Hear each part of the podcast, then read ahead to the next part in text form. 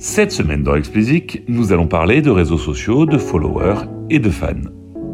Très, voire trop souvent, les deux notions sont confondues, comme si le fait de cliquer sur un bouton dans une application garantissait quoi que ce soit sur l'intérêt qu'on porte à votre projet.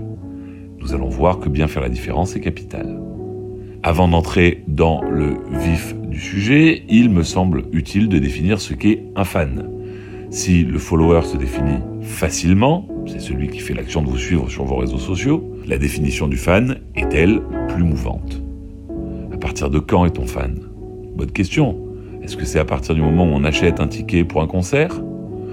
Est-ce que c'est le moment où on achète euh, un vinyle ou un CD Est-ce que c'est à partir du moment où vous ajoutez un artiste dans vos favoris en DSP, ou vous ajoutez un album en favori? Ou est-ce tout simplement à partir du moment où quelqu'un écoute votre musique plusieurs fois? Donc on peut également se poser du coup la question de savoir s'il y a qu'un seul ou plusieurs types de fans. Bref, vous l'avez compris, le sujet est complexe et cette étape définition n'est pas inutile. On pourrait par exemple s'accorder sur la définition suivante. On commence à être fan lorsqu'on achète le travail d'un artiste ou qu'on l'ajoute dans ses favoris en DSP. C'est sans doute la version la plus light, la première étape sur l'échelle de la fanitude. Alors tout en haut, euh, complètement à l'opposé, on a l'irréductible, celui que les anglo-saxons appellent le die-hard fan. C'est celui qui est tellement fan que ça peut finir par faire flipper. Le follower, lui, en revanche, est plus facile à définir puisqu'il entre dans cette catégorie du moment qu'il clique sur le bouton magique.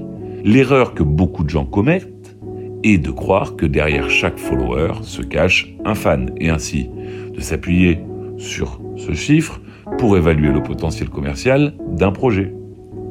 La semaine dernière, en lisant un article qui réfléchissait sur le même sujet dans l'excellent euh, Trapitol, je suis tombé bah, sur un exemple que j'ai trouvé excellent parce qu'il illustre parfaitement cette différence.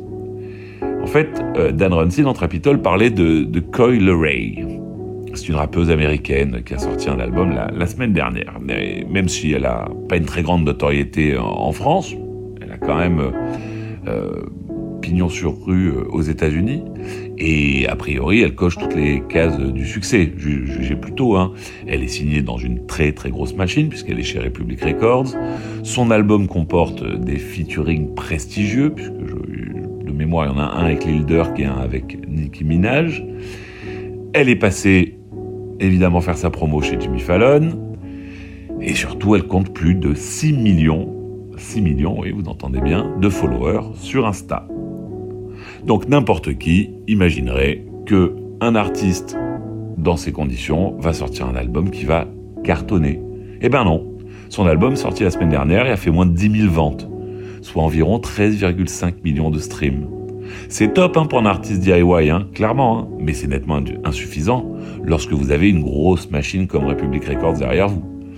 13,5 millions de streams, pour vous donner une idée, c'est moins que ce que fait l'album Rumors de Fleetwood Mac sur la même période, alors que l'album est sorti il y a 45 ans. Voici l'exemple le plus criant qu'avoir une grosse machine derrière soi ne garantit rien. Mais surtout, c'est également l'exemple criant que ce n'est pas parce qu'on vous suit sur les réseaux sociaux qu'on viendra vous écouter, vous acheter et vous voir en concert. Il y a mille raisons pour lesquelles on suit un compte. Ça peut être, je sais pas, du voyeurisme, ça peut être de l'intérêt professionnel, ça peut être de l'attirance physique, ça peut être de la moquerie et j'en passe. Mille autres raisons, donc, que d'aimer la musique que vous faites. Cela remet-il pour autant en question l'utilité des réseaux sociaux, Instagram en tête? Bien sûr que non. C'est juste un encouragement à ne rien prendre pour acquis et bien être conscient que vous devez mettre en place une stratégie, oui, une vraie stratégie pour mieux connaître vos followers. Continuez à faire grandir vos réseaux sociaux, utilisez-les comme votre canal de distribution et votre propre média, c'est le bon chemin à prendre. Toutefois, vous devez aller plus loin, avoir une analyse plus fine de qui sont ces milliers, voire ces millions, bien entendu, de gens qui vous suivent. Il y a d'une part une approche data à avoir. Vous pouvez euh, regarder les données démographiques, géographiques, sociologiques fournies par les réseaux sociaux et les DSP. C'est une première étape euh, essentielle et précieuse euh, pour savoir bah, qui sont vos fans.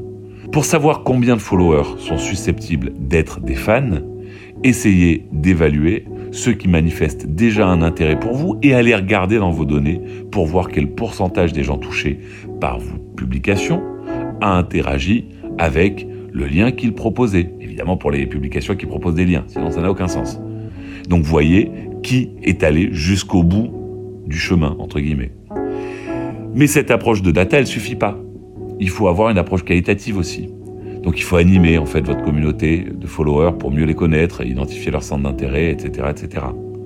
Vous avez besoin d'en faire plus pour augmenter votre intelligence. Et cela demande du temps de votre part et beaucoup d'échanges. Votre objectif final, c'est d'avoir catégorisé vos fans de façon précise. Ceux qui écouteront, ceux qui viendront en concert, ceux qui attendront à la sortie du concert, etc., etc. Chaque catégorie ayant des attentes différentes, en les comprenant, vous aurez beaucoup plus de chances d'y répondre correctement. Allez, c'est tout pour cette semaine. Comme d'habitude, si vous ne l'avez pas encore fait, abonnez-vous à la newsletter. Le lien est en description. Pour me soutenir, donnez-moi 5 étoiles sur Apple et abonnez-vous où que vous nous écoutiez.